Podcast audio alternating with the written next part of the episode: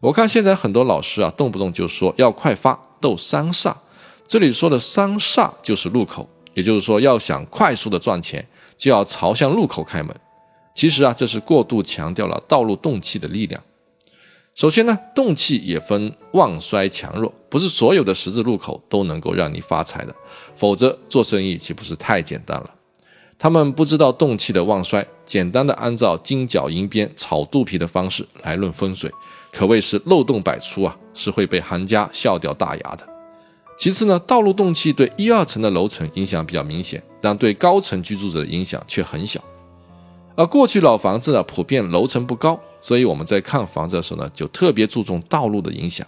而现在的城市里呢，大多都是高层建筑，所以呢，道路的影响力呢也在减弱。杭州城西呢有一座写字楼，四周都比较空旷。西北方除了有一条路冲以外呢，在大楼西北角的位置呢，还有一个公交中转站。西北方乾卦在下元是旺气方。而旺气方如果车来车往的话，那么它的动气就会被加强，所以这样的楼房应该很旺才对啊。但是我在这个楼里看过的三家企业经营状况都非常糟糕。就风水而言呢，原因在于他们都在十五层以上的高层办公。我们知道道路的动气的影响高度有限，只对一到二层的办公室会有效果。高层呢得不到道路动气的好处，反而受到一些形卵的负面影响，比如说看到直路就会有官司，再加上它的四周空旷不聚气不旺财，因此啊，在这栋楼的高层办公是不会有好结果的。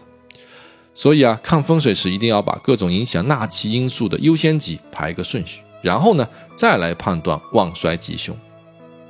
另外呢，道路也是行家外部行卵的重要内容，所以在综合论述时呢，除了考虑理气，还要结合行家的方法来论断，可以确保万无一失。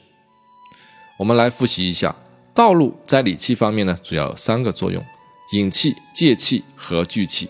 那这里的气呢，跟我们前面说的空气是不一样的，道路所影响的主要是道路本身所产生的动气。总之呢，道路的影响力是非常有限的，没有水和桥心那么明显。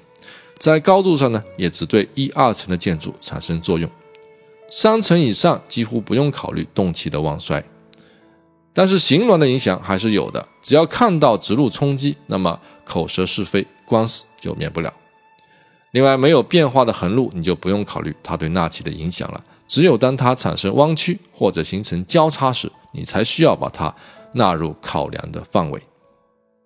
现在你知道了吧？单纯的纳空气的优先级其实是最低的，水的影响力是最大的，其次呢是立体空间的桥心的影响，然后呢才是道路动静的影响，最后才是纳空气。